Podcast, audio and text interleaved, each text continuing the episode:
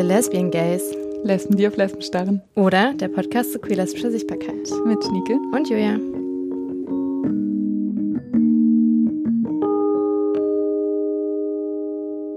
Herzlich willkommen zur elften Folge der Lesbian Gays. Es ist eine Jubiläumsfolge, denn unseren Podcast gibt es jetzt seit einem Jahr. Yay! Schön, dass ihr da seid. Wir freuen uns sehr, dass ihr uns supportet. Und wir freuen uns sehr, heute Sadie Loon zu Gast zu haben. Genau, denn unser heutiges Thema ist queere Sexarbeit und queer Porn, als auch queere Sex Education. Und Sadie arbeitet seit über 20 Jahren in der queeren Sexarbeit und ist Teil der Sex School Hub, die sich mit queerer sexueller Aufklärung beschäftigt. Sadie erzählt uns, warum sie queere Sex Education wichtig findet und wie sie das auch als queerer Elternteil mit ihren eigenen Kindern lebt. Außerdem sprechen wir über positive und negative Erfahrungen aus über 20 Jahren Sexarbeit und was sie vielleicht noch brauchen würde, um weiterhin gut arbeiten zu können und sich sicherer zu fühlen, als das vielleicht gerade manchmal möglich ist. Und jetzt wünschen wir euch viel Spaß. Spaß. Wir haben dieses Gespräch auf Englisch aufgenommen, aber ihr hört jetzt die übersetzte Version. Dafür ein ganz großes Shoutout und Dankeschön an Katrin Kempf, die das gemacht hat. Ähm, wir verlinken natürlich Katrin auch in den Show Notes, also guckt gerne mal auf ihrem Instagram vorbei. Katrin ist auch Musikerin, also gibt bestimmt auch eine Menge zu entdecken. Und jetzt erstmal viel Spaß mit der Folge. Okay, sollen wir direkt loslegen? Gibt's was, was du uns direkt sagen möchtest? Eher nicht, äh, wobei doch eigentlich habe ich äh, was zu sagen vorher noch. Ähm, auf eine besondere Art ist es richtig schön, dass wir das Interview ausgerechnet heute führen, weil ich gerade erfahren habe, dass eine der PionierInnen des Sex Workers Rights Movement, also der SexarbeiterInnenbewegung in den USA, Margaret St. James, äh, am 11.01. verstorben ist. Ähm, also erst vor zwei Tagen. Und sie war eine wahnsinnig tolle, kraftvolle und fast schon heldenartige Frau, die ähm, mit 25 Jahren damals einfach willkürlich äh, aufgrund des Verdachts der Prostitution verhaftet wurde, obwohl sie gar nicht als Sexarbeiterin tätig war. Äh, sie wurde auch verurteilt und entschied sich daraufhin später nach dem Urteilsspruch auch äh, als Sexarbeiterin tätig zu werden, weil sie einfach am eigenen Leib erfahren hatte, wie sehr dieses Rechtssystem so von Frauenhass und äh, Verlogenheit dominiert war. Und im Laufe der Zeit hat sie eine der ersten Sexarbeiterinnen-Hilfsorganisationen gegründet und war für mich in meinen späten Teenagerjahren und Zwanzigern, als ich so das erste Mal von feministischen Sex-Positive in der Branche tätigen Leuten erfahren habe, ein riesiges Vorbild. Also ich habe über sie mit großer Bewunderung und Ehrfurcht auch gelesen. Ähm, sie hat dann auch später das St. James Infirmary in San Francisco gegründet. Das war eine freie Klinik für SexarbeiterInnen, deren PartnerInnen und Kinder.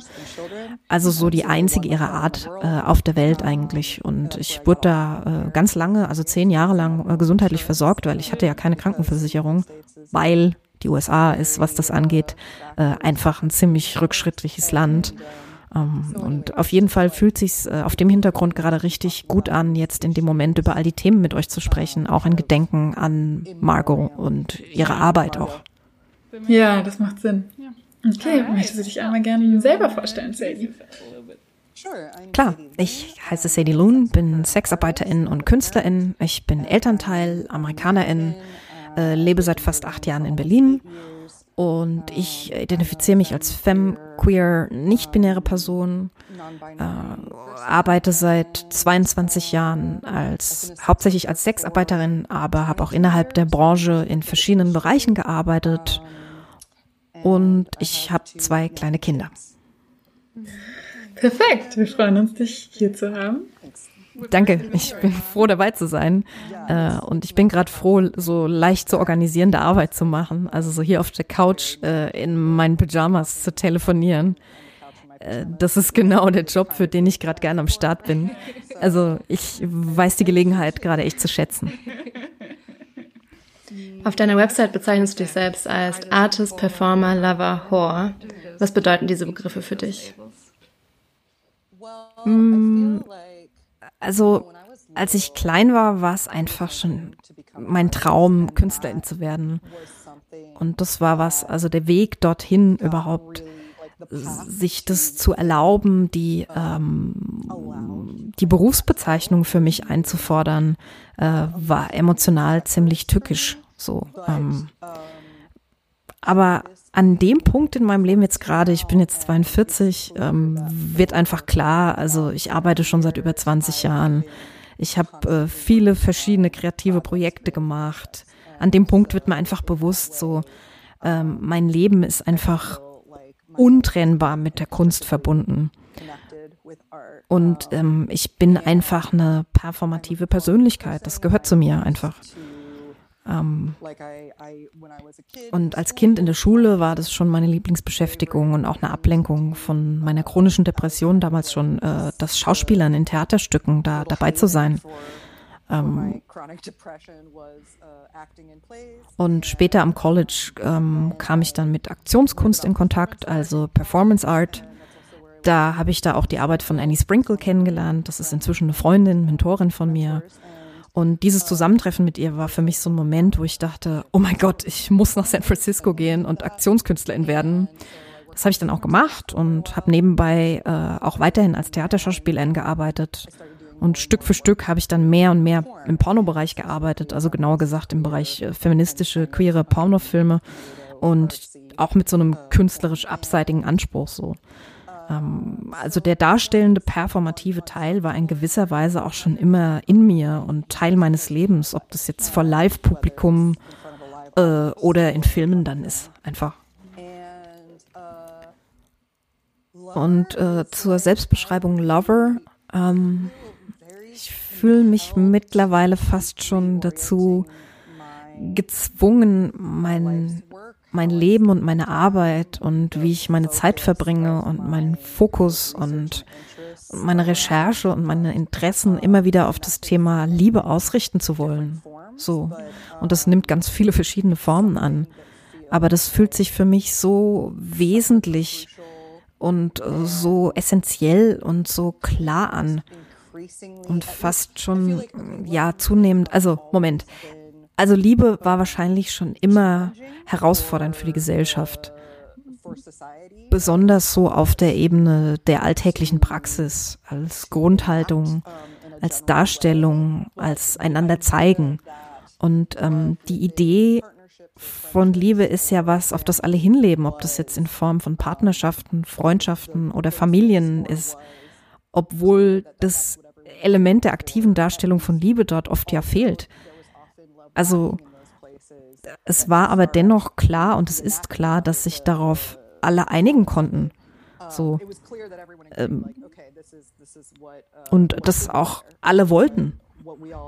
Und, und ich glaube, dass sogar diese Idee so ein bisschen erschöpft und, äh, und herausgefordert wird, so in letzter Zeit, speziell seit 15, 20 Jahren. Und ähm, für mich ist es die Sache, für die sich ganz klar am meisten zu leben lohnt, trotz allem definitiv. Ähm, der Wert, dem ich mich am meisten verpflichtet fühle, auch darin äh, weiter zu forschen, in die Tiefe zu gehen und äh, zu wachsen und zu lernen.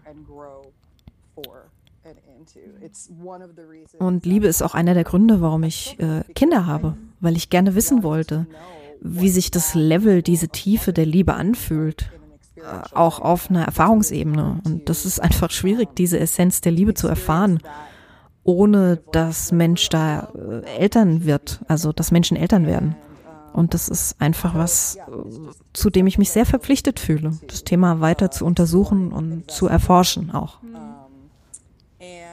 Und zum Wort Whore, also Hure, ähm, ja, seit meines Erwachsenenlebens habe ich einfach in der Sexindustrie gearbeitet und mochte das Wort eigentlich auch immer sehr gern, fühle mich dem sehr verwandt irgendwie und auch sehr bestärkend, weil dem eine Menge an historischem Gewicht und an Bedeutung innewohnt. So. Und es wurde früher immer noch als Beleidigung benutzt auch wird auch immer noch als Beleidigung benutzt. Und in so vielen verschiedenen Sprachen wird die Übersetzung des Wortes Hure auch fernab seiner ursprünglichen Bedeutung so als Waffe benutzt. Und deshalb möchte ich es eigentlich gern äh, auf seine eigene Definition und seine eigentliche Definition zurücksetzen. Äh, denn eigentlich bedeutet es, ich bin eine Person, die äh, Geld und manchmal Waren gegen vielfältige erotische Erfahrungen austauscht und eintauscht. Und deshalb empfinde ich das auch als Anspruch und als Ermächtigung, dieses Wort, als eine Art Abzeichen, so meine Identität zu benutzen. Ganz stolz. Und außerdem ist es ein Wort, das ganz klar gewichtige historische Bedeutung hat im Sinne von Gewalt und Unterdrückung und äh, einer Gewalt, die Menschen in meiner Profession jahrzehntelang erleiden mussten und immer noch müssen. Und das ist kein glattes, gesäubertes Wort. Definitiv nicht. Es versucht auch nicht, äh, irgendwas zu leugnen oder zu beschönigen. Ähm, es fühlt sich sehr, äh, es fühlt sich sehr rau und real an, so. Und all das steckt darin in dem Wort, also auch der Kampf, den ein Mensch hat, der in diesem stigmatisierten Beruf arbeitet und in so einer Welt lebt. Und den, dennoch ist es auch ein schlüpfriges Wort. Es ist sexy. Es wird auch benutzt von Menschen, die Dirty Talk betreiben miteinander. Und es, es gibt eine Menge Energie, die das ausstrahlt, die auch gar nichts mit Sexarbeitenden zu tun hat. Und äh, ich finde die Art, auf die es all diese unterschiedlichen Punkte äh, zusammenfasst, die passt einfach zu mir, die ist sehr vielschichtig. Ja, richtig gut. Mir gefällt es richtig gut, wie du, indem du Lover auf deine Webseite schreibst, auch irgendwie das überwindest, dass es gibt professional sein, es gibt professionell sein, was so nichts mit Gefühlen zu tun hat und nichts mit Liebe zu tun hat. Und es gibt so diese private Seite, wo das irgendwie hingehört. Und ich finde es voll schön, dass du das so verbindest irgendwie und nicht so getrennt hältst. Danke dir. Ich, äh, ich habe so das Gefühl, für mich ist es auch einerseits eine bewusste Wahl, das so zu präsentieren, aber andererseits liegt es so außerhalb meines Kontrollbereichs, auf diese Art zu leben. Also ich bin keine Person, die jemals in Anführungszeichen richtig funktioniert hat, so in der monetär geprägten heteronormativen Welt. Und deshalb ist Liebe so wichtig äh, für meine Fähigkeit weiterzumachen in dieser Welt, in diesem Leben. Yeah, the the my ability to keep going in this lifetime hm. is it doesn't feel really Und das fühlt sich nicht wirklich vermeidbar an. Das kann man nicht umgehen. Also ich könnte es jetzt auch runterspielen, aber das ist wirklich das Warum und das Weshalb meiner Arbeit. Also warum ich arbeiten und leben kann und äh, weitermachen kann. Ja, macht voll Sinn. Ich glaube, ich bin zum ersten Mal auf deinem Instagram-Account gelandet über, über den Instagram-Account von der Sex School Hub. Kannst du uns was darüber erzählen? Was ist das? Was ist das Projekt? Und was machst du da? Klar, äh, Sex School Hub ist eine Webseite, ein Projekt, das sich hauptsächlich um kurze Videoclips äh, dreht, also Erklärvideos. Ähm, und einige von denen, die sind explizit, andere nicht. Und der Grundgedanke ist, Menschen Bildungsinhalte zum Thema Sexualkunde näher zu bringen, ähm, zu denen sie in der Schule oder in anderen Umfeldern, die traditionell sind, keinen Zugang hatten. Ähm, was, was ist das Wort, was ich suche? Was ist Unterricht? Äh, äh, egal. In den meisten institutionellen und privaten Umgebungen, in denen Menschen lernen, über Sex zu sprechen, kommt es eher selten vor, dass, ähm, dass über emotionale oder soziale Aspekte von Sex gesprochen wird. Ähm, und dass ähm, Lust und dass Lust und Genuss essentiell zu sexueller Erfahrung gehören auch.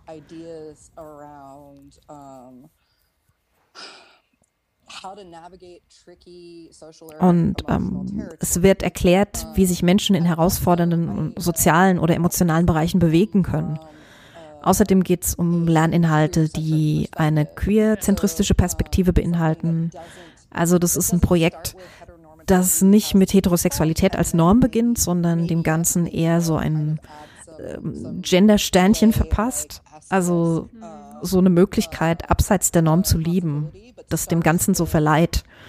Und es beginnt bei der Formulierung so, das sollte sich für jede Person gut anfühlen, egal welchen Körper oder welche sexuelle Orientierung die Person hat. Ähm, und es werden keine Annahmen gemacht und es wird von nichts ausgegangen. Und es geht einfach um Inhalte. Und die kann ein Mensch dann übersetzen in die eigene Erfahrungswelt, also das eigene Begehren und Selbstverständnis so.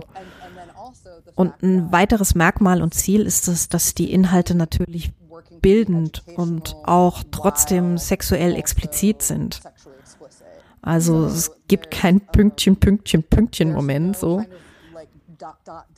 in dem du äh, dir vorstellen musst, wie dies oder das wohl aussieht und was da passiert und ähm, also der, das heißt, der echte Sex wird auch abgebildet, wenn darüber gesprochen wird, so. Und also außerdem sind die vier Lehrenden dort alle SexarbeiterInnen.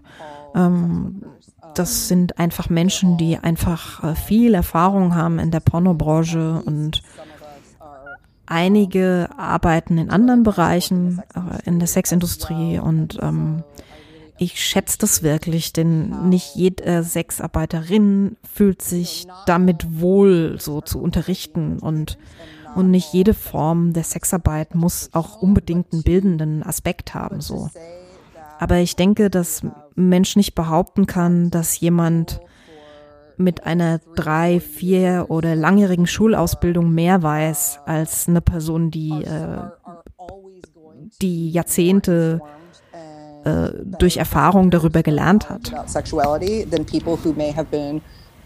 having uh, experiential learning und ähm, deshalb, deshalb schätze ich einfach die Plattform, weil sie Menschen, also vor allem den SexarbeiterInnen annahmslos die Möglichkeit gibt, äh, ihre Erfahrungen zu teilen. Und ähm, die nimmt sie einfach ernst in ihrem Wissen. Denn ehrlich gesagt ist das der Grund, ähm, warum Menschen zu SexarbeiterInnen gehen, deren Dienste annehmen, äh, zu lernen, um zu lernen einfach. Mhm, ja, voll. Wir haben beide die Folge von dem Podcast Wash Your Mouth Out mit dir gehört, wo du auch darüber erzählst, ähm, wie es ist, ein Elternteil zu sein. Und wir haben uns beide gefragt, welche Rolle Sexerziehung für dich spielt als Elternteil. I think it's very, um ich denke, die meisten Dinge, auf die ich mich thematisch konzentriere, ähm, oder in, in puncto spezielle Themen in meiner Erziehung, also die nicht normativen Inhalte, die nicht im Mainstream stattfinden, ähm, die ich auch von meinen Eltern gelernt habe, ähm, zum Beispiel Antirassismus, Queerness, Sexualität etc. pp. Äh, denke ich, die sind einfach für mich in so eine gewisse äh, Normalität eingewebt, also so Normalität in Gänsefüßchen, so wie mein Leben halt stattfindet. Ähm, aber im Grunde heißt das einfach, äh, es kommt einfach an ganz normalen Tagen zur Sprache. Ähm, ich gestalte das jetzt nicht so im Sinne von, äh, wir müssen da jetzt mal drüber reden, ähm, sondern äh, eher dass ich nichts auslasse und alles mit einbeziehe an Themen. Also und nichts rauslasse. Ähm, an der Erfahrung auch, ähm, wenn das natürlich zur Sprache kommt, wenn es hochkommt, wenn wir zur Kita laufen zum Beispiel äh, und da steht da eine riesige Werbetafel, auf der was abgebildet ist äh, ich erinnere mich noch an eine Situation, äh, an der wir zur Kita gelaufen sind und da war äh, eine Anzeige für Expo, also das ist so eine typisch mainstreamige Porno-Sexmesse, äh, also Werbeveranstaltung für die Sexindustrie, die äh, jährlich in Berlin stattfindet, die haben wir da gesehen. Und, und normalerweise siehst du auf so einer Werbetafel immer so sehr sehr gleich aussehende, mainstreamige, nackte teils nackte, sehr blonde Frauen. Und es ist äh, so eine Tafel, die wäre wahrscheinlich gar nicht legal in den USA, äh, weil da Frauen drauf sind, die nackt sind. Naja, jedenfalls, äh, wenn mein Kind sowas mitbekommt, dann äh, sage ich, oh, guck mal da, und dann reden wir einfach drüber. Ganz natürlich.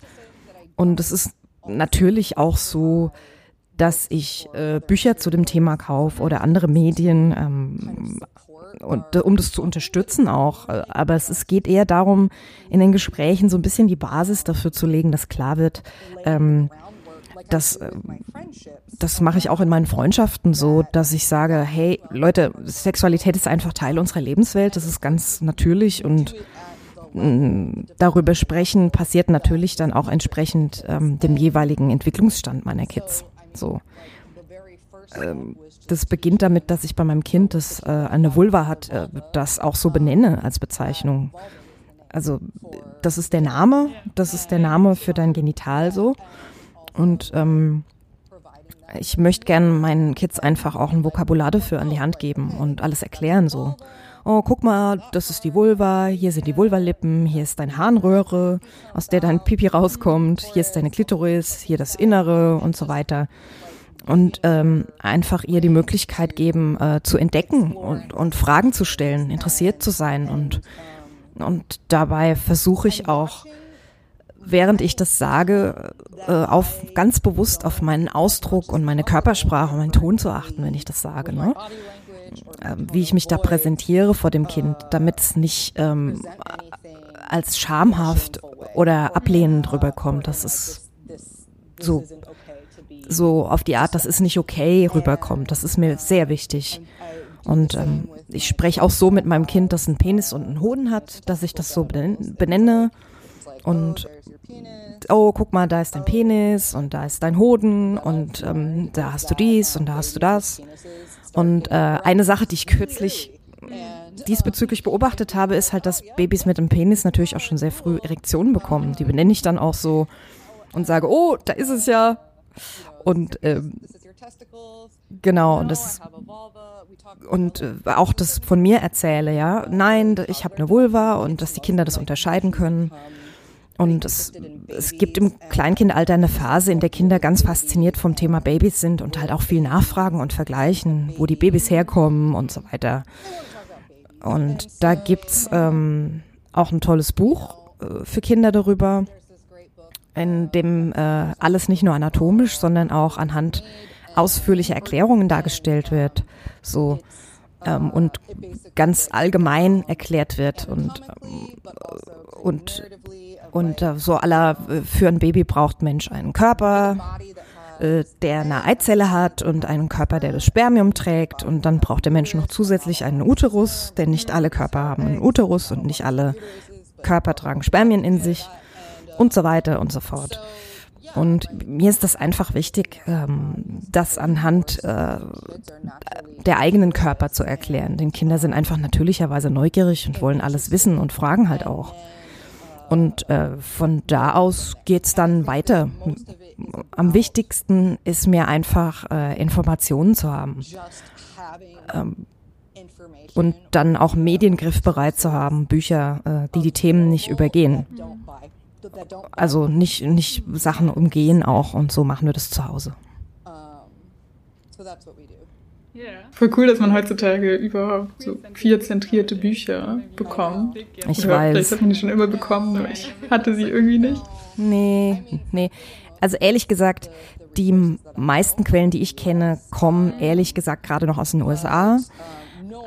Aber ich denke auch nicht, dass es früher queerzentristische Bücher über Körper gab, vor allem nicht für Kinder. Also ich, ich glaube, das ist eine ganz neue Entwicklung und ähm, und ich bin da sehr froh und, und fühle mich sehr privilegiert, auch in so einer Zeit zu leben, denn es, es macht ja was mit Kindern, wenn sie das Gefühl haben, ähm, dass ihre Eltern die einzigen sind, die über solche Themen sprechen, also queerzentristisch und so weiter.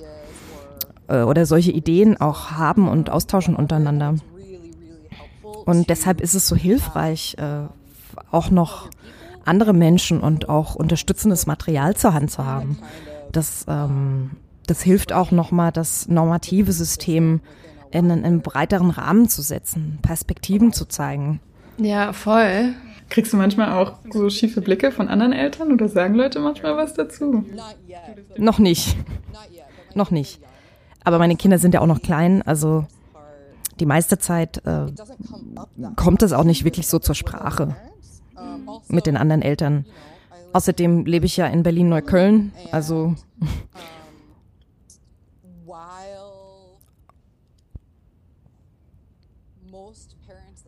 auch wenn die meisten Eltern aus der Kita nicht SexarbeiterInnen oder queer sind, gibt's da schon genügend äh, sex-positive, offene Atmosphäre, in der die Leute schon auch so, ja, feministisch eingestellt sind, ganz offen sind und zum Glück äh, lebe ich nicht in so einem extrem konservativen Umfeld, äh, wo ich irgendwie mir Gedanken machen muss.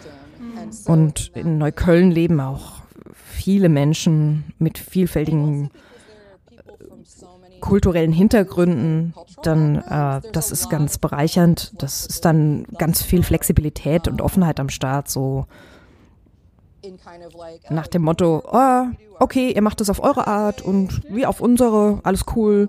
Und ähm, aber abgesehen davon kommt das Thema einfach noch nicht so oft zur Sprache weil meine Kinder, also die reden, glaube ich, da noch nicht so viel drüber äh, mit ihren Freundinnen. Es eher so geht um Sachen aus ihrem Umfeld. Hm, okay. Weil ich habe das Gefühl, manchmal wird so eine Angst verbreitet, irgendwie, dass man eben diese Schamhaftigkeit um so Themen machen muss, weil Kinder keinen Filter haben ich und das dann denke, einfach genauso wiedergeben.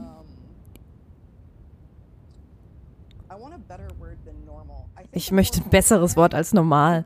Aber ich denke, je gewohnter es ist, äh, Themen regelmäßig mit den Freundinnen zu besprechen, ähm, desto seltener haben sie auch das Bedürfnis, das auszuplaudern, so. Denn es ist ja kein besonders geheimniskrämerisches Stück an verbotener Information. Ich denke, mein älteres Kind hat dann schon eine sehr klare Vorstellung von, äh, okay, das ist die queere Welt und das ist die andere, also sowas wie Schule. Und ähm, so, die, die wissen das einfach, ja. Äh, zum Beispiel haben wir mal Ostereier bemalt und ich habe auf ein Ei die, ich glaube, die griechische Göttin Borbo gemalt und die, äh, die steht für Lachen und Heiterkeit und sieht aus wie eine große Vulva auf zwei Beinen, so. Und, und ich, ich habe es auf ein Ei gemalt und mein Kind meinte, ach, das Ei kann dann von einer der queeren Leute gefunden werden. Und ich so, äh, wie kommst du da drauf? Und mein Kind meinte nur, also, also queere Leute mögen einfach wohl was mehr als andere. So, das Kind war halt so ungefähr fünf und ich dachte für mich so, okay, das ist die Weltsicht jetzt, ja, das hast du gut gemacht. Das, äh, und das war halt für mich klar. Ähm, also, und deshalb ist es ich denke schon, dass sie ein, ein Bewusstsein dafür haben, dass es bei uns zu Hause anders ist. Also in unserer Welt zu Hause und, und äh, da draußen, dass es einfach da Unterschiede gibt. Aber ich, aber ich glaube nicht, dass sie genau wissen, wo da die Punkte sind, die, die uns herausstellen irgendwie. Äh, weil das einfach nicht tabu ist, zu Hause über Sexualität zu sprechen. Die kommen jetzt nicht in die Kita und sagen, hey Leute, hört mal, welches Wort ich kenne und das sage ich jetzt. Ähm, also weißt du, was ich meine? Das ist einfach ganz normal. Wenn mein Kind mich wirklich trollen, also ärgern will, dann äh, erzählt es mir, dass äh, dann erzählt es mir jetzt keine auf Sexualität bezogenen Sachen, sondern äh, dann erzählt es mir, dass ähm, Menschen, die blaue Augen haben, miteinander verwandt sind und dann muss ich ja auch mit Donald Trump verwandt sein. So. Das ist gerade der Lieblingssatz zu Hause. Äh, mein Kind kommt dann zu mir und sagt, wusstest du schon, Mama? Und ich so, nein, danke, du hast mich schon oft genug veräppelt, Dankeschön. Wenn wir jetzt nochmal auf deine Arbeit zurückkommen, du hast gesagt, dass du seit 22 Jahren Sexworkerin bist. Wie erlebst du die queere mhm. Sexwork speziell? Du meinst äh, jetzt Sexarbeit, bei der die KlientInnen keine Cis-Männer sind? Mhm. Okay. Ähm, was ich dazu sagen kann, ist, ähm, dass in den letzten Jahren meine Arbeit im Rahmen von Einzelsessions äh, vermehrt äh, im Bereich BDSM oder Ficken halt äh, verstärkt, dass ich da Kontakt mit Frauen hatte, also äh, nicht cis-Frauen oder auch anderen queeren Menschen äh, war der Kontakt da, also auch trans- und nicht-binäre Menschen und so weiter. Und ähm, das war ganz großartig für mich. Obwohl der Lohn jetzt nicht besonders hoch war, aber ähm, die, die, die Berufsbefriedigung darin und, und die Dom-Befriedigung für mich sehr schön war. Und es erfüllt auch so eine Fantasie, die mein jüngeres Selbst oft hatte. Und äh, je mehr ich mich auch mit den Jahren politisiert habe und ähm, und je mehr da ein Bewusstsein entstand ähm, zu, zum Thema systematische, systemische Unterdrückung in, in so Dynamiken zwischen Menschen und auf der Welt. Und je mehr ich da so dafür ein, ein Bewusstsein entwickelt habe, ähm, desto, desto tiefer kam da so ein Konflikt im Sinne von, okay, wenn mein Klientel vorwiegend reich und weiß und, und cismännlich ist und wenn ein Teil meiner Mission Lust und Genuss als äh, energetische Kraft für Veränderung in die Welt zu geben ist, dann muss ich mir Gedanken machen und ähm, und wenn ich wenn ich diese Lust und diesen Genuss auch verteilen will so als diese als diese Kraft und wenn ich das in die Welt geben will, dann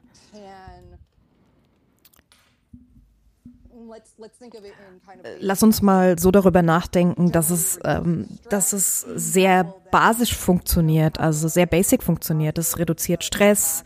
Es hat auch einen positiven Einfluss auf das ganze Umfeld des Klienten, äh, also auf Ehepartner, Freundschaften, Kollegen. Das hat, das hat so einen energetischen, durchsickernden Effekt auch. Sehr wichtig einfach. Also wenn ich das alles in mir habe, dass ich das geben will, dann habe ich einen großen Konflikt in mir gespürt, äh, weil ich ja wusste, dass die Menschen, die dann Zugang zu diesen Dienstleistungen haben, ja einfach diejenigen sind, die an der Spitze dieser Pyramide sitzen, in der, in der weißen Vorherrschaft, dem Patriarchat. Und während ähm, ich auf einer menschlichen Ebene trotzdem glaube, dass auch diese Menschen Zugang haben sollten. Und äh, zu all diesen Dingen glaube ich trotzdem auch, dass es wichtig ist äh, zu verstehen, besonders ich habe das irgendwann begonnen zu verstehen, äh, dass man das auch von dem Blickpunkt der, der arbeitsrechtlichen Situation für SexarbeiterInnen verstehen muss. Es kann nicht immer spirituell und besonders sein äh, zwischen, zwischen dir und dem Klient, äh, sondern es ist manchmal einfach ein Job. Und ähm, in, in den meisten Jobs sitzen an der Spitze weiße Cis-Männer, die dazu noch das ganze Geld haben. Und ähm, aber seit ich hauptsächlich mit Frauen, Sternchen und anderen queeren Menschen arbeite ähm, und die als KlientInnen habe und meine Dienste anbiete, desto größer ähm, ist da einfach auch die persönliche tiefe Befriedigung, die ich da für mich erlebe. Und nach all den Jahren, ähm, in denen ich immer wieder diese Erfahrung in meiner Gemeinschaft machen durfte, so. Und ich denke, das spricht auch für so eine Art große kulturelle Verschiebung, weil mehr Frauen auch den Anspruch erheben, SexarbeiterInnen aufzusuchen. Und das ist eine Riesensache. Und sogar wenn Mensch äh, die Geldkomponente daraus nimmt, ist diese Kultur keine, die auch nur ähm, ansatzweise erlauben würde, dass sich nicht cis-männliche Personen vorstellen dürfen, zu einer Sexarbeiterin zu gehen. Ähm, weil egal, was deine persönliche Meinung zu Sexarbeit ist, ähm, es ist einfach nicht von der Hand zu weisen, dass es seit Jahrzehnten Ausdrucksweisen und Wege dafür gibt, auszudrücken, dass Männer zu Huren gehen und deren Dienste in Anspruch nehmen. Und vielleicht bist du ja nicht die Sorte Typ und würdest ja sowas nie tun und äh, vielleicht hast du ja auch ein Doppelleben, in dem du da dein Ding machen kannst, äh, viele Sachen machen kannst. Aber der Mensch äh, braucht keine große Vorstellungskraft, um davon auszugehen, dass ein Cis-Mann regelmäßig zu Prostituierten geht. So. Und ich denke, für alle Menschen, die jetzt nicht cis-männlich sind, ähm, ist das ein total neuer konzeptioneller Denkansatz. der sich auch mit Anspruchshaltung und Privileg und ähm, Zugang zu Lust und Genuss auseinandersetzt und ähm, das auch priorisiert. Und äh, ich denke, das ist total äh, kraftvoll, ähm, was gerade passiert. Und ich glaube, ich glaube, die Verbreitung von queeren Pornofilmen gibt in der Entwicklung einfach auch mehr Raum. Ich glaube, dass queere Pornofilme gezeigt haben, dass ähm, queere Sexarbeit einfach sowohl in einem positiven Kontext existieren, als auch lustvoll sein kann. Ich denke, dass äh, viele Frauen mit dem Gedanken daran gehen und zu sich sagen, oh, ich kann mir das nicht leisten und zweitens, oh, ich kann das nicht einfach so machen und der dritte Gedanke ist, oh, ich will aber niemanden dabei ausbeuten. Und ich denke,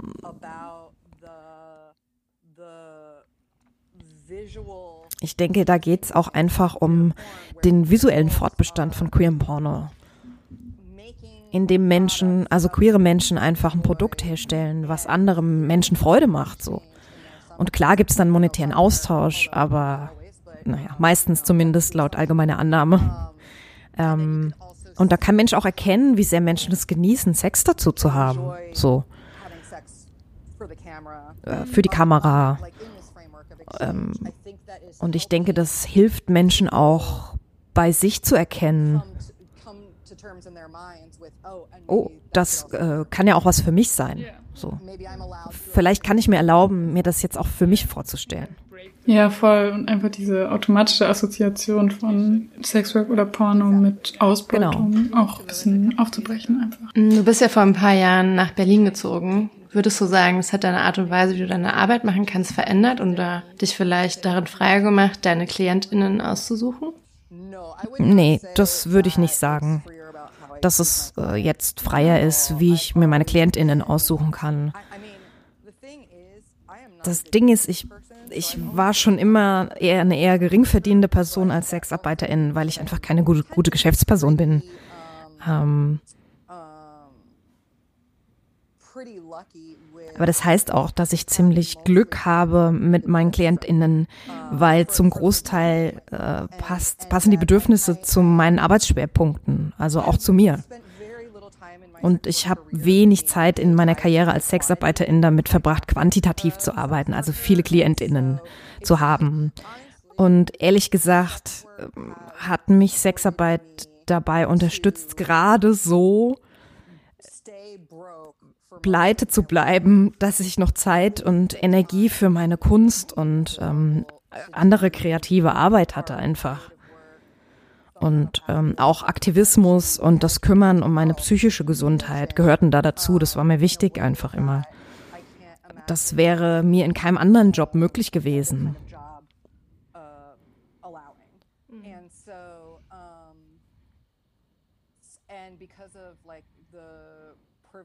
Und ich habe auch gewisse Privilegien, die jetzt mit mir direkt nicht viel zu tun haben.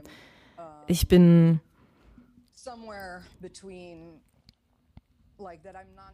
ich bin nicht binär, aber ich fühle mich nicht unwohl mit einer gewissen CIS-Präsentation. Dazu bin ich noch femme, weiß, äh, nicht dick, hatte eine gute Ausbildung, dank meiner Eltern und solche Sachen. Und äh, ich hatte die Möglichkeit, so zu arbeiten, dass meine Arbeit nicht so viel Zeit geschluckt hat einfach. Ich brauchte das nicht so. Ich, ähm, und ich war niemals bereit, äh, Warnzeichen bei Klienten zu ignorieren. Normalerweise wird das Feingefühl dazu auch äh, genauer mit der Zeit. Man, man lernt ja und ähm, wird mehr feingeschliffen einfach, ne? Und in, in all meinen Jahren habe ich das natürlich gemessen an, ähm, äh, an den Umständen. Und meines persönlichen Zustandes habe ich das auch unterschiedlich äh, gehandhabt. Also zu Beginn war ich ja Stripperin, dann habe ich in einem Massagesalon gearbeitet, dann für eine Escort-Firma. Dann bin ich nach äh, San Francisco gezogen und habe dort als selbstständige Escort-Person gearbeitet. Und dann äh, war ich auch selbstständig in einem äh, BDSM-Dungeon tätig und habe Sessions angeboten. Äh, manchmal kamen Pornodrehs dazu und seit ich so mit 23 äh, selbstständig begonnen habe zu arbeiten, habe ich viel mehr verhandelt darüber, wo meine Grenzen sind. Also was ich mache und was nicht und äh, auf welche Art ich was handhabe. So. Ich habe natürlich wesentlich weniger Geld verdient aufgrund dieser Grenzen. Aber zum Beispiel hatte ich schon immer den Grundsatz, also, dass ich nur Blowjobs mit Kondom mache, so. Und als ich in San Francisco anfing zu arbeiten, war das nicht gang und gäbe. Aber das war vor allem für mich wichtig, weil ich hatte ja keine Krankenversicherung zu der Zeit. Äh, ganz logisch. Und, und natürlich gab es dann Prozentsatz an Kunden, die gleich sagten, nö, also da bezahle ich nicht für. Äh, aber nicht alle. But it wasn't all of them, hmm. you know. Hmm. And um, I think I'm a person who. Ich glaube, als Sexarbeiterin äh, ziehen die Menschen auch eher meine Persönlichkeit, meine Energie und dann meine Erfahrung und dann erst mein Aussehen an. Äh, das zieht die Leute so zu mir. Ich bin nicht so auf Körper fokussiert. Das, sowieso ist es eine falsche Wahrnehmung, die Leute über Sexarbeitende haben, dass es dabei immer um Körper geht. So. Für viele ist es natürlich immer noch das Businessmodell so. Und der Markt, ne? Äh, da sich auch auf KlientInnen zu fokussieren, die auf bestimmte äh, die äh, auf bestimmte Körperregionen stehen und äh, verschiedene Körperteile und äh, verschiedene Genres so. Aber ich glaube, dass ich da keinen herausragenden Körper habe in dem Sinne so. Und ich glaube, dass ähm, die meisten meiner KlientInnen haben ein großes Interesse an einer umfangreicheren Erfahrung und äh, deshalb orientiere ich mich da in die Richtung. Ähm, aber zurück zu deiner Frage, ob ich mich freier in Berlin fühle. Also seit ich aufgehört habe, in Stripclubs zu arbeiten, war der Großteil meiner Arbeit in den USA illegal einfach. Und da Mensch jetzt hier in Deutschland als sexarbeitender Mensch sich anmelden muss, äh, arbeite ich im Grunde weiter illegal. Also ich, ich bin jetzt auch nicht äh, angemeldet irgendwo. Deswegen kann ich gar nicht so gut beurteilen, ob es jetzt freier ist. Ich kann nur sagen, dass als ich äh, hier ankam und ähm, in Berlin waren die gängigen Stundensätze für Sessions wesentlich niedriger als in San Francisco zum Beispiel. Daher hatte ich nie so ein besonderes Geschäftsmodell entwickelt, so im Vergleich zu dem, was ich in den USA hatte. Also auch in Bezug aufs Klientel, auf Cis-Männer. Da habe ich meinen mein Fokus gar nicht so explizit mehr drauf gelegt. Und die Freiheit drehte sich für mich also nicht so sehr um das Thema Gesetzgebung oder das, äh, die Attitüde, die Berlin hat und was es da so ausmacht, sondern es war eher so das Gefühl, dass ich erstmal wesentlich härter arbeiten musste. Und das auch noch in einer fremden Sprache, was sich für mich auch gefährlich angefühlt hat und nicht ohne war. Uh, for a kind of clientele which maybe also wasn't as interested in what I had to offer in this kind of well-rounded package. Now I think things have changed. Ich denke, die Dinge haben sich inzwischen natürlich auch verändert. Äh, vor allem durch den äh, Zuzug von vielen wohlhabenden Expats, also englischsprachigen Leuten, die jetzt hier inzwischen in der Stadt wohnen, die ich kenne auch viele englischsprachige Hosts, die äh, gutes Geld verdienen, weil das Klientel inzwischen da ist. Aber für meinen Teil hatte ich schon immer das Gefühl, dass der Großteil der Leute nicht so interessiert dran war, was ich zu bieten hatte, vor allem als ich hier neu ankam. und das hat mir natürlich auch erlaubt, meine Arbeitsenergie eher so auf das Thema Porno und ähm, weibliches, Schrägstrich, queeres Klientel zu legen. Und da, wie schon erwähnt, kommt jetzt finanziell nicht so viel bei raus, aber wenigstens kann ich für mich sagen, dass ich dann äh, beruflich eine große Befriedigung herausziehe. Und das äh, war mir schon immer wichtig, dass jemand nach einer Session mit einem breiten Lächeln nach Hause geht und sich da einfach besser fühlt als vorher ähm, und äh, das auf so einer größeren Ebene funktioniert, diese Arbeit einfach und tiefer geht. Und da gibt's noch die tiefe seelische, die Vorfahren erfreundende Komponente von Frauen für Geld zu vögeln. Also insofern fühle ich mich da ganz wohl in Berlin. Es gibt dann natürlich einen Preiseinschnitt zwischen der Arbeit mit Cis-Männern und der mit Frauensternchen, aber es ist ähm, das ist es wert. also. Ich habe ja am Anfang schon dein Instagram erwähnt, dem ich sehr gerne folge. Welche Rolle spielt Social Media für dich? Oh, das ist interessant, weil ich, weil ich gar nicht auf Social Media war, noch bis vor vier Jahren ungefähr. Also ich hatte keinen Facebook-Account, kein Smartphone. Bei 10 Twitter bin ich jetzt schon seit zehn Jahren, aber da habe ich nur so alle drei Monate mal einen Tweet abgesetzt.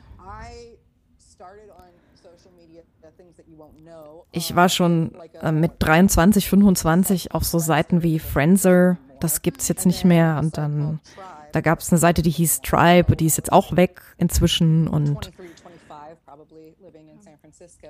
And basically by the time my Und zu dem Zeitpunkt, als MySpace auftauchte, da war ich eigentlich schon wieder raus aus all dem.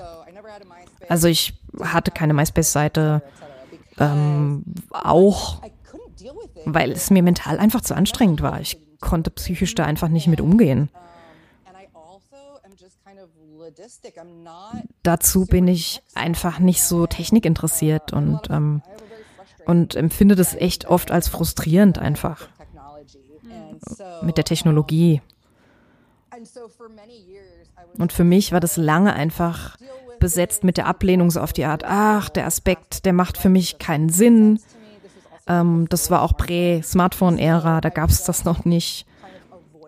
Und habe das auch alles einfach äh, vermieden, bin dem aus dem Weg gegangen.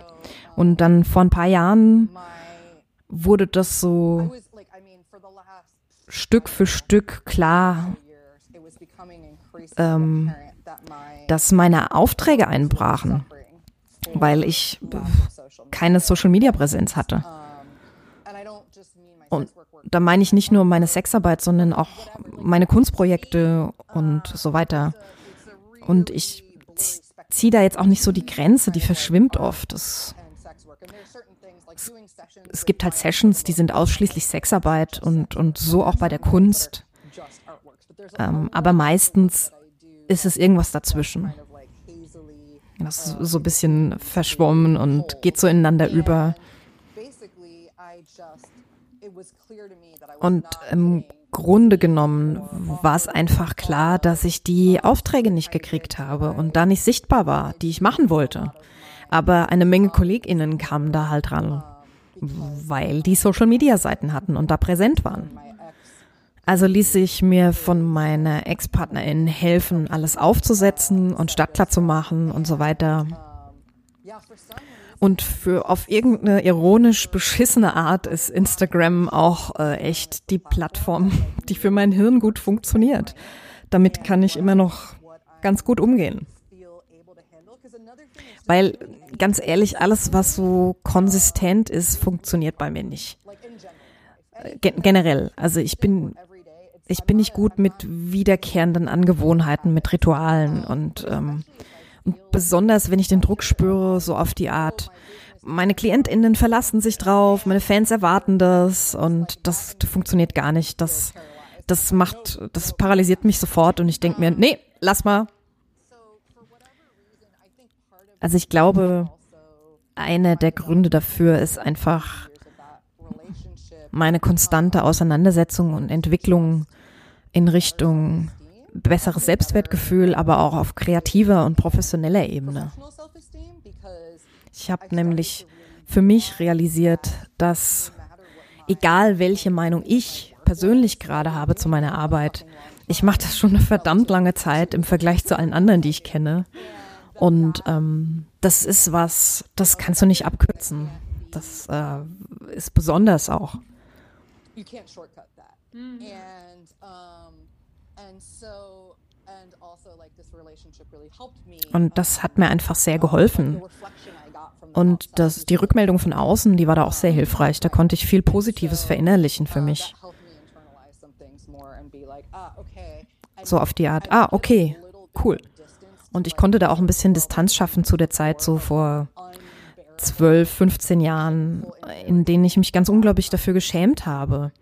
Nicht Aufmerksamkeit zu erregen, das kommt ganz natürlich für mich, ähm, aber eher meine Arbeit auch zu bewerben und zu sagen, das mache ich, schau doch mal. Und hier ist noch mehr über mich und lese doch mal weiter.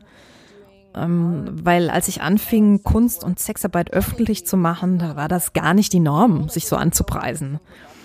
Ähm, aber, aber heutzutage bist du seltsam, wenn du irgendwo arbeitest und kein Social Media hast.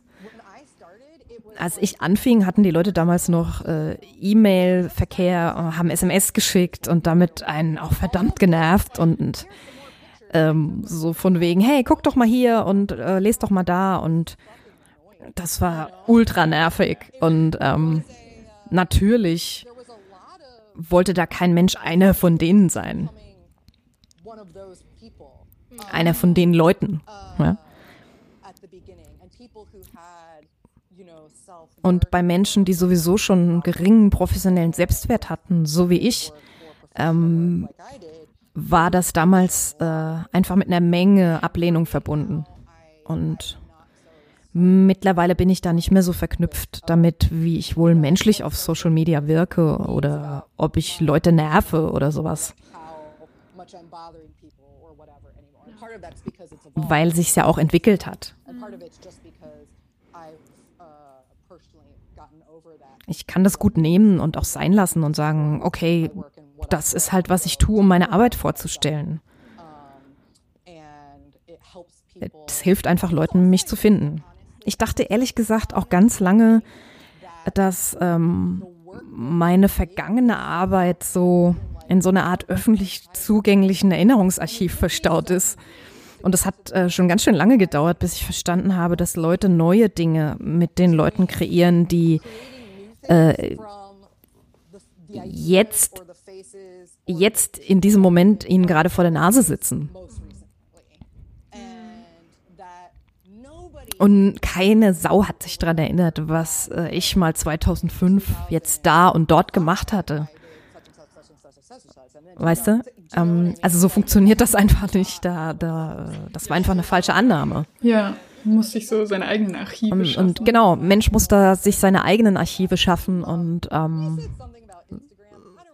du hast noch was über Instagram gesagt? Ah, ja, genau. Die Sache, die ich wirklich schätze, und nicht an äh, Instagram äh, per se, weil die eigentlich ziemlich hurenfeindlich sind. Also sie hassen dicke Menschen, queere Menschen und dazu bestrafen sie uns auch noch für den Inhalt, den wir präsentieren. Und da bin ich auch überrascht, dass mein Konto noch da ist, weil, weil das Konto ja gegen die neuen Benutzungsbestimmungen äh, verstößt. Also jedes Mal, wenn ich mein Smartphone einschalte und Insta öffne, dann bereite ich mich auch schon innerlich darauf vor, dass das Konto gelöscht wurde. So viel dazu. Aber rein funktionell ist es ähm, richtig gut für mich, weil, weil ich da schon einfach Kontakt mit äh, durch Instagram mit vielen jungen Queers hatte, die aus anderen Städten nach Berlin gereist sind und sich mit ihrem sauer gesparten Geld eine besondere Erfahrung mit mir ermöglichen wollten. Ähm, und es ist eine wahnsinnig schöne Ehre und noch ein Kompliment auch. Oder auch ein Pärchen aus der Clubszene, die meinen Account gesehen haben oder andere ungewöhnliche Klientinnen-Typen auch und andere SexarbeiterInnen, die mich kontaktiert haben auch. So auf die Art, hey, ich will auch eine Session und das ist richtig schön, auch angeflirtet zu werden so ein bisschen und und, und auch äh, Kunstprojekte an Start zu bekommen so. Erst vor kurzem kam eine junge queere Person aus Paris äh, auf mich zu und hat geschrieben, hey, wir wollen auf diese Seite eine Art Galerie ähm, machen und äh, wo wir dich ausstellen wollen, weil wir so eine Mischung aus KünstlerInnen und SexarbeiterInnen zeigen wollen, äh, die sich, äh, die sich auf Social Media präsentieren und und diese Art der Angebote, die gibt es ziemlich häufig. Aber das Schöne ist auch einfach den schönsten, engsten weltweiten Kontakt äh, zu SexarbeiterInnen-Community zu haben und ähm, auch Kontakt zu bestimmten SexarbeiterInnen, mit denen ich befreundet bin. Das ist einfach unser Hauptknotenpunkt, so äh, über den wir uns auch solidarisch verbinden können. Das ist einfach so eine reiche, vielfältige, bunte Community, die nicht nur aus Sexarbeitenden besteht, sondern auch aus queeren Leuten und marginalisierten Menschen. Und wenn wir plötzlich gelöscht werden sollen, dann schneidet es uns einfach eine Menge ab an Erfahrung und an Zugang. Da überrascht mich auch meine Verbundenheit und meine Betroffenheit, weil ich Social Media so lange ja so heftig abgelehnt habe, mein Leben lang. Und ähm, ich, das ist auch einfach brutal. Also knallhart. Eine Sache, die ich in den letzten Jahren erst gelernt habe, ist, dass virtueller Raum ist echt, ein echter öffentlicher Raum. Also so die Art, wie wir uns da begegnen, ist im Prinzip ähnlich zu der, wie wir uns früher in sich Leute da auch äh, in, in, in Lesbenbars oder in, in Kunstgalerien begegnet sind. solche Orte, die speziell physisch auch für unsere Community entworfen wurden. Extra für uns, Queers halt einfach. Specific small communities, marginalized communities, um, and that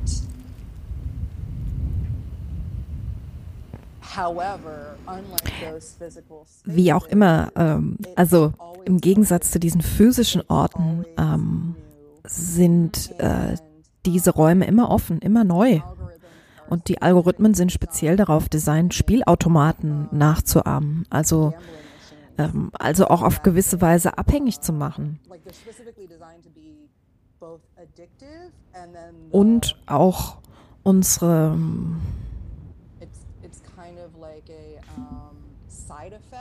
und als Nebeneffekt äh, auch unsere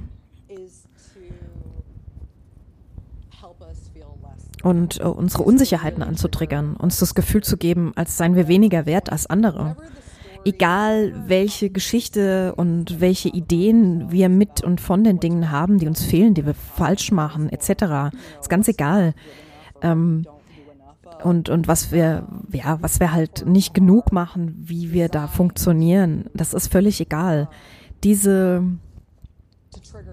diese Plattformen sind dafür ausgelegt, äh, diese Vorstellungen auch zu bestätigen und uns da zu triggern. So dass wir da immer wieder draufklicken und uns damit beschäftigen, um die Likes und die Hits zu kriegen. Äh, und da so ein, auch einen Rausch zu erfahren, ein Stück weit. Ja.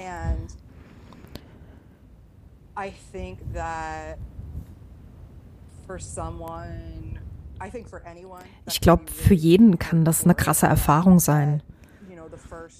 Aber die äh, für die ersten 15 Jahre, in denen Leute Social Media benutzt haben, wurde es noch oft abgestritten, dass es so ist. Aber inzwischen denke ich, dass es Leuten einfach viel bewusster ist. Also es ist bekannt, was es macht, was es für Effekte hat. Social Media kann großartige Dinge bewirken, aber es kann auch deine Seele auszehren einfach.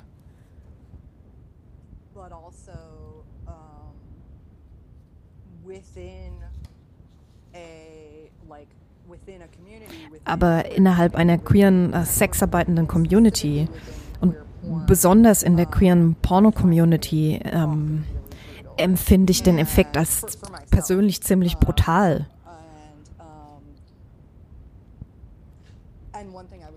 Und eine Sache, die ich vorhin noch zum Thema Queer Sex Work sagen wollte, ähm, Die Sessionarbeit ist eine Sache und Porno ist eine ganz andere Sache für mich.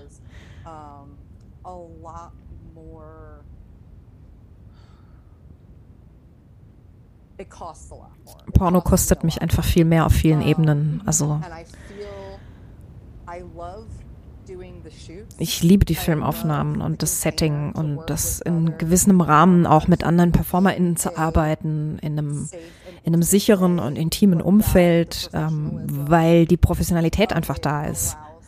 Äh, weil es das einfach erlaubt dann. Und, ähm, und über manches muss man in, de, in so einem schönen Umfeld auch gar nicht diskutieren. Zum Beispiel, was heißt das jetzt für uns und, und so weiter und so fort. Das weiß ich sehr zu schätzen. Und ich liebe die Kunstfertigkeit, die da in meiner Pornowelt stattfindet.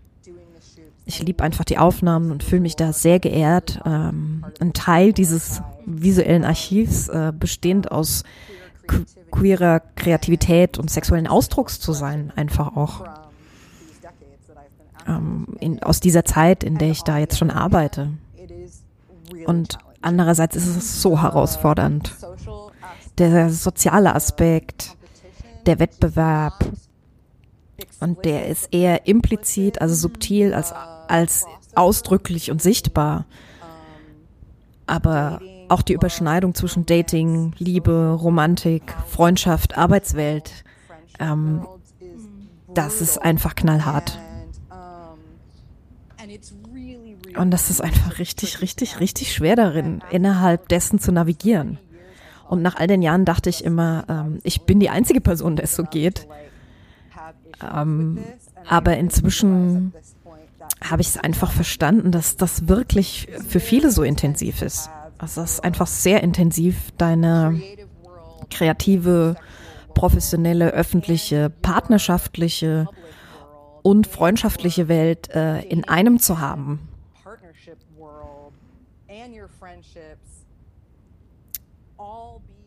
Die dann auch angesehen werden kann.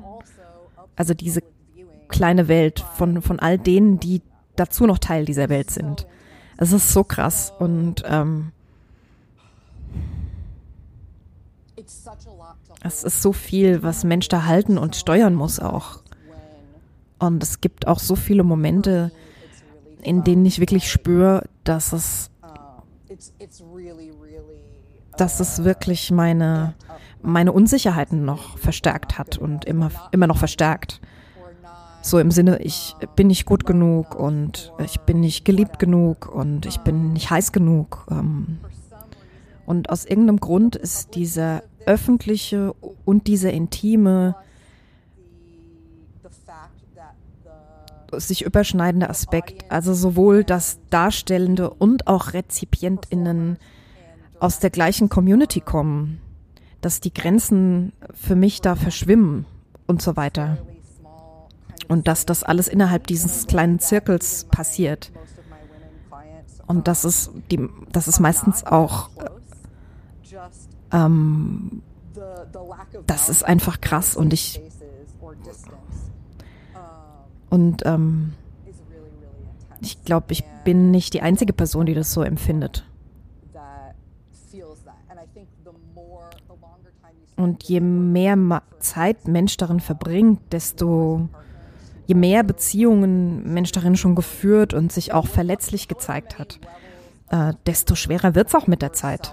And your, your uh, emotional needs from other people overlap within that community, the harder it can be. Mhm. Und ich glaube, eine Menge junge queere Leute denken, oh mein Gott, ich kann jetzt eine Menge Pornos mit meinen FreundInnen drehen, das wird so super und, und das kann natürlich auch total stimmig für sie sein aber es ist auch so äh, sehr voller Herzschmerz und ähm, kaputter, verlorener Freundschaften und zerbrochener Beziehungen und äh, kaputtem Selbstwert auch. Das gibt's einfach auch. Und das ist einfach schwierig vorauszusehen für viele Leute und einzuschätzen. Und, und ähm, als Community sind wir darüber einfach nicht so offen und haben das nicht so präsent und das muss Mensch da einfach beachten dabei.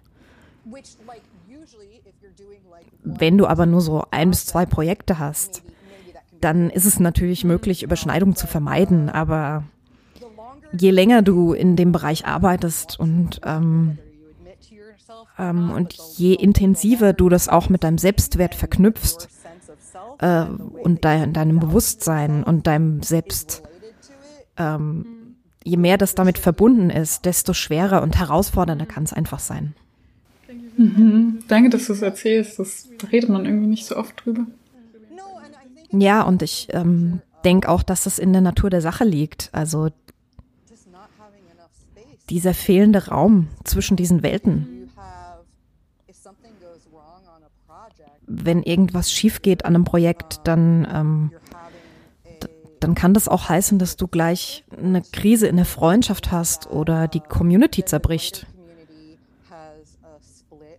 Weil es dann so Entscheidungen gibt. So, aller, der Person stehe ich aber näher als der und das kann auch heißen, dass du, ähm, dass jemand, den du datest, das nicht gut findest, findet, was du da tust und wie du arbeitest.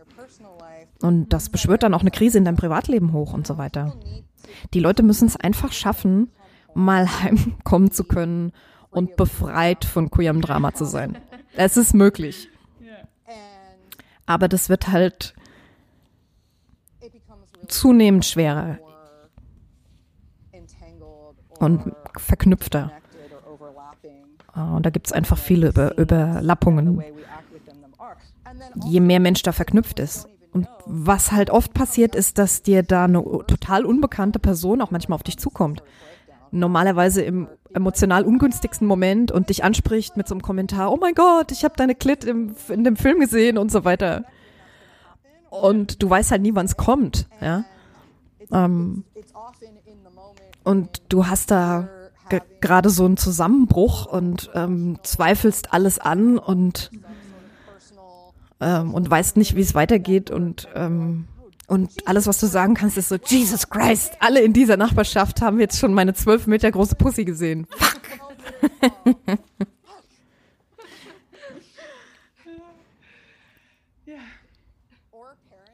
Oder andere Eltern aus der Kita deines Kindes so, die auf dich zukommen. Und äh, das ist mir natürlich auch schon passiert. Das ist einfach außerhalb deiner Kontrolle. Es geht nicht so sehr ums Internet obwohl da die Kontaktaufnahme ähm, immer unvorhersehbar ist. Also es ist immer alles äh, dringend und alles sehr präsent und unvorhersehbar. So. Aber es kann halt auch passieren, dass an dem Tag, an dem du gerade deine Tage gekriegt hast und hast vier Tage nicht geduscht und und hast eine Absage bekommen und äh, sitzt mit deiner depressiven Verstimmung mitten im Berliner Winter in der U-Bahn und irgend so ein Typ kommt auf dich zu und sagt, hey, ich habe dich auf dem Festival gesehen. Das ist krass. Das ist so richtig krass. Das ist einfach enorm. Also nur eine kleine Vorwarnung an die ähm, die jungen, äh, sexy, nuttigen Queers, die noch so voller Glanz in ihren Augen in die Branche wollen. Und auch eine emotionale Rückendeckung. Und vielleicht ist es ja wahr, dass es nur an mir liegt, so dass ich die sensibelste queere Porn-Performer in der Welt bin. Aber ich weiß auch, dass es anderen KollegInnen auch so ging, äh, bei diesen Vermischungen ähm, innerhalb der Szene. Und ähm, wie die Art, wie professionelles und persönliches verknüpft ist, das kann einfach schwer sein. Ähm, und da mag ich es jetzt so bei belassen, bei der Aussage. Wir haben vorher schon mal über Hindernisse gesprochen, denen du begegnest, die vielleicht spezifisch für Sexarbeit sind. Sowas wie Shadowbanning auf Instagram oder ähm, juristische Probleme. Was würdest du sagen, brauchst du, damit du deine Arbeit machen kannst, damit du dich gesehen fühlst und dich sicher fühlen kannst? Entkriminalisierung von Prostitution und ähm, klientinnenbasierter Sexarbeit, bei der es nicht die Aufgabe der Regierung ist, äh, das alles zu regulieren sondern dass einfach SexarbeiterInnen innerhalb der Branche vorbehalten ist. Alternative Online-Plattformen zum Kontakt machen. es ist halt immer der gleiche beschissene Cocktail aus Patriarchat, äh, weißer Vorherrschaft, Kapitalismus, Konservatismus. Aber meistens ist einfach um, geht es um Kontrolle. Es geht nicht mal mehr um Moral, sondern einfach Kontrolle und Monetisierung. Und ähm, die Eliten zu beschwichtigen, so ein bisschen.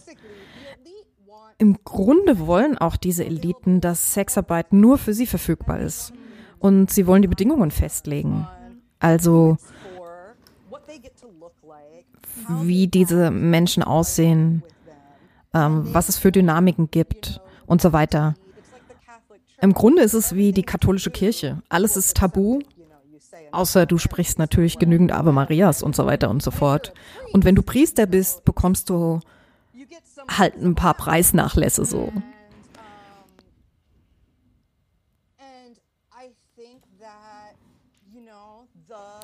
Und ich glaube, das Internet war einfach so lange so ein toller Freiraum und mittlerweile kann ich online viel weniger arbeiten und anbieten, ohne Gefahr zu laufen, ähm, gelöscht zu werden ähm, äh, und mehr anbieten im realen Leben auf einem Handwerkermarkt zum Beispiel.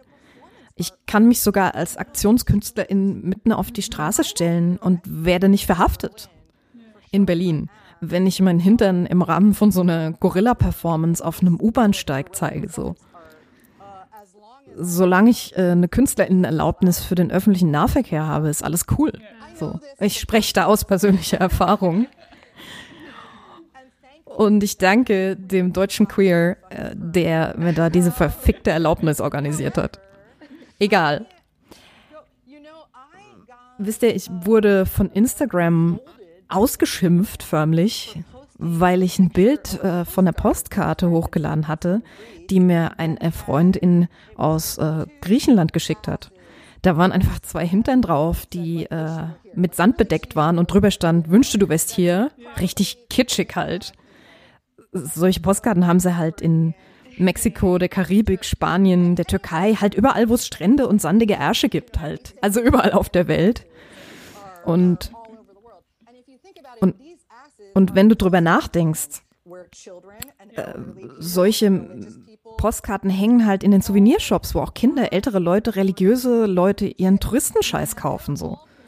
Und die sind alle mit diesen Ärschen konfrontiert und trotzdem dreht sich die Welt weiter. Und auf Instagram ist es dir halt nicht erlaubt, so eine Postkarte zu posten.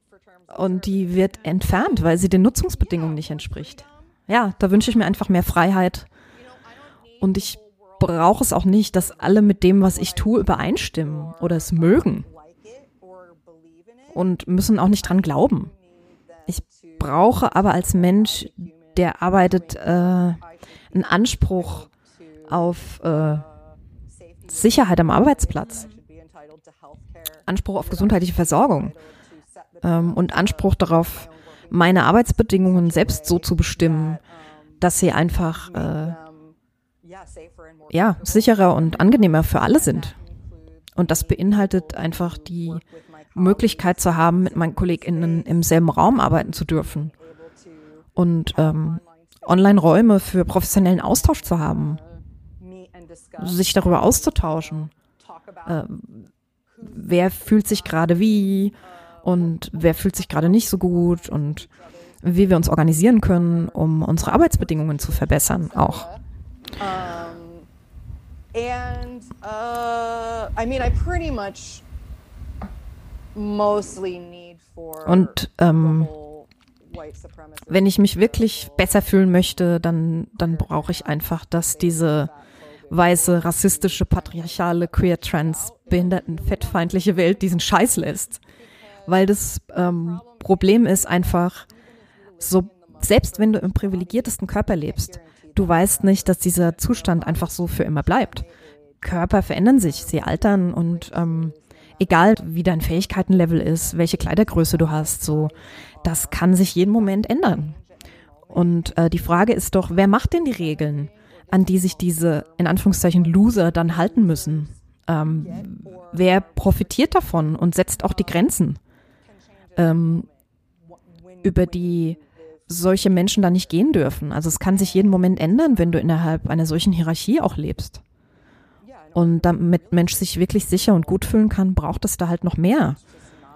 Ähm, also nicht nur, dass unsere SexarbeiterInnen nicht getötet werden, so als Preis des Stigmas, was Sexarbeit umgibt, ähm, sondern auch, dass äh, vor allem generell Frauen äh, nicht getötet werden von ihren Partnern oder Ex-Partnern, dass Frauen nicht vom Staat getötet werden, dass People of Color nicht von der Polizei oder dem Militär erschossen werden. Ja. Also werde ich mich also jemals sicher und gut fühlen in der Welt, ob ich arbeite oder nicht? Oberflächlich gesehen wahrscheinlich nicht. Ähm, aber ich schätze einfach so sehr diese kleinen Blasen, in denen ich mich bewege und einfach kreativ sein und ähm, mich dann wirklich sicher fühlen kann. Mhm. Du hast vorhin schon Empfehlungen gegeben für Leute, die vielleicht selber anfangen wollen, Porn zu machen. Hast du vielleicht auch Empfehlungen für Leute, die neu darin sind, Pornos zu schauen oder zu konsumieren? Was sind so Sachen, auf die man achten kann? Mm. Ich meine, es kommt so ein bisschen drauf an, worauf du stehst, was dir gefällt. Ähm, meine liebste und am häufigsten empfohlene Plattform, wo ich Leute hinschicke, die vielleicht nach einem breiteren und alternativen Angebot an, an Pornografie suchen, die jetzt nicht gleich ne, äh, auf Google oder irgendwo auftauchen, ist, ist pinklabel.tv die, das ist mein Favorit einfach. Und die Seite wird betrieben von queeren BIPOC äh, und wurde gegründet von ähm, wurde gegründet von Shine Louise Houston, die auch Regisseurin und Produzentin von Crash Pad Series ist und noch viel, viel mehr gemacht hat. Und ähm, du findest da Sachen, die du nirgendwo anders findest. Ähm, und vieles wird auch exklusiv auf Festivals gezeigt und nicht mal dort. Ähm, da gibt es einfach eine breite Spanne und äh, Einzigartigkeit. Ähm, aber vor allem ist es speziell darauf ausgelegt, so solidarisch und motivierend neuen, neuen aufstrebenden RegisseurInnen und ProduzentInnen eine, äh, eine Bühne zu geben, die sich konzeptionell mit ähm, von, mit Feminismus, Queerness und äh, Antirassismus beschäftigen.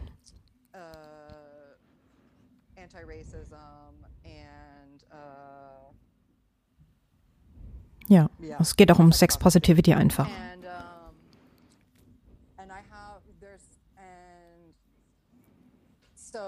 Du kannst ja dort halt sowas wie die Crashpad Series ansehen. Das gibt es schon seit 12, 14 Jahren ungefähr, vielleicht sogar länger. Und ähm,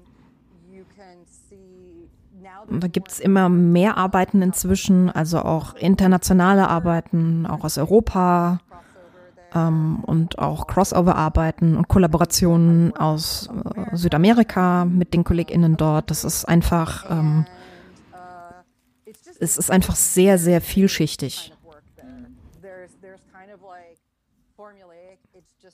Naja, natürlich siehst du dort auch Filme, in denen Leute, ein, Leute einfach vögeln, aber es gibt auch super krasse, ausgeklügelte Konzeptarbeiten, Fetischzeug, in dem es gar keine Genitalien zu sehen gibt und das ist dann zum Beispiel aus dem Blickpunkt von einem Fußfetischisten, Leder oder Haarfetischisten gedreht. Es gibt also eine Menge interessantes, künstlerisches, seltsames, echtes, wunderschönes, heißes Zeug zu sehen so. Und auch die Vielfalt und äh, die Unterstützung der KünstlerInnen und PerformerInnen ist, ist einfach toll. Du musst da nicht super produktiv sein und, und hast trotzdem die Chance, so ein bisschen Geld für, dazu zu verdienen, so über die Plattform. Und das finde ich einfach toll.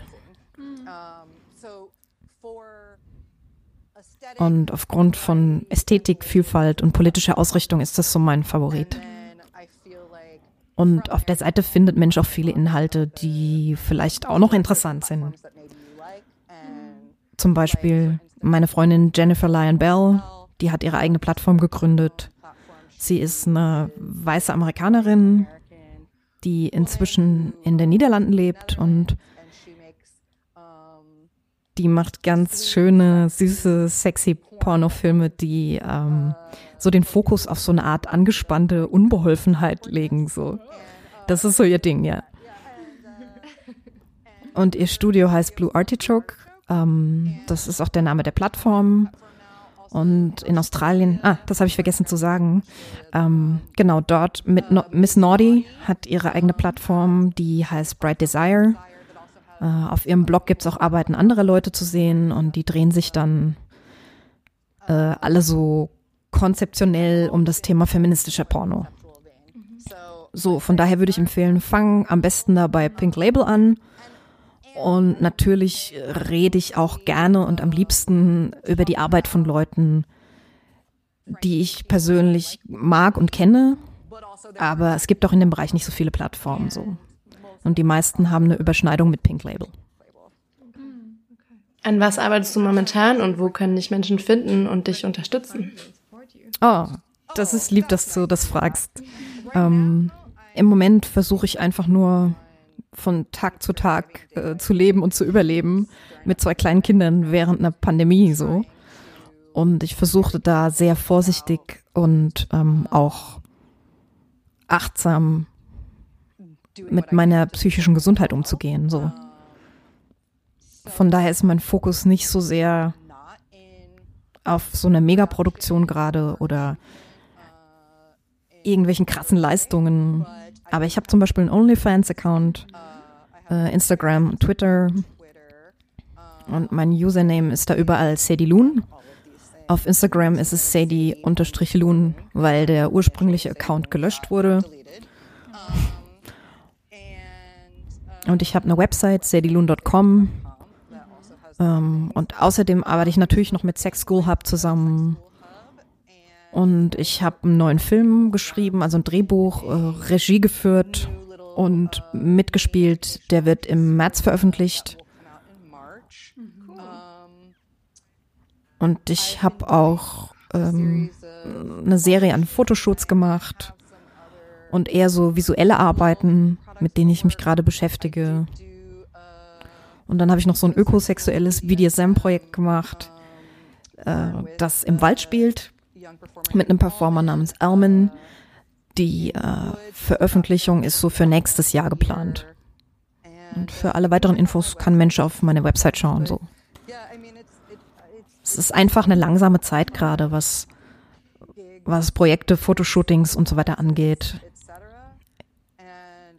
Ich versuche da einfach ähm, gerade neue Wege zu finden, irgendwie kreativ in Kontakt zu kommen und zu arbeiten, die es mir ermöglichten, gerade einfach hauptsächlich Care-Arbeit zu machen, also für meine Kinder da zu sein und da vorsichtig zu sein gerade. Und das, was, ähm, was ich dem, dem Rahmen, der momentan erlaubt ist, möglich ist und machen kann, das sind gerade Fotoshootings, also an visueller Kunst wieder zu arbeiten. Genau.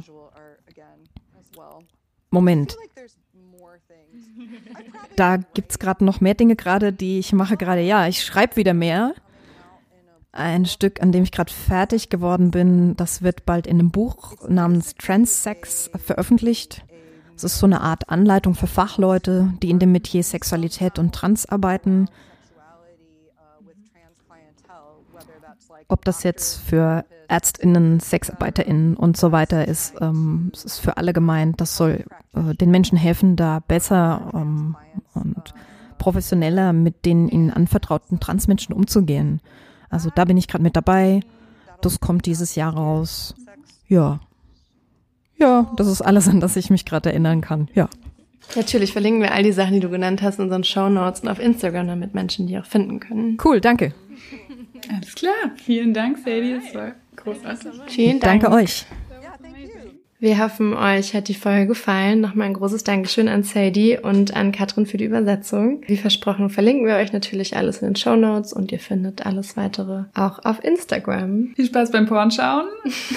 Falls ihr Fragen oder Feedback für uns habt, schreibt uns gerne jederzeit entweder per Mail bei thelesbiangays.podcast at gmail.com oder folgt uns auf Instagram und schreibt uns auf Instagram.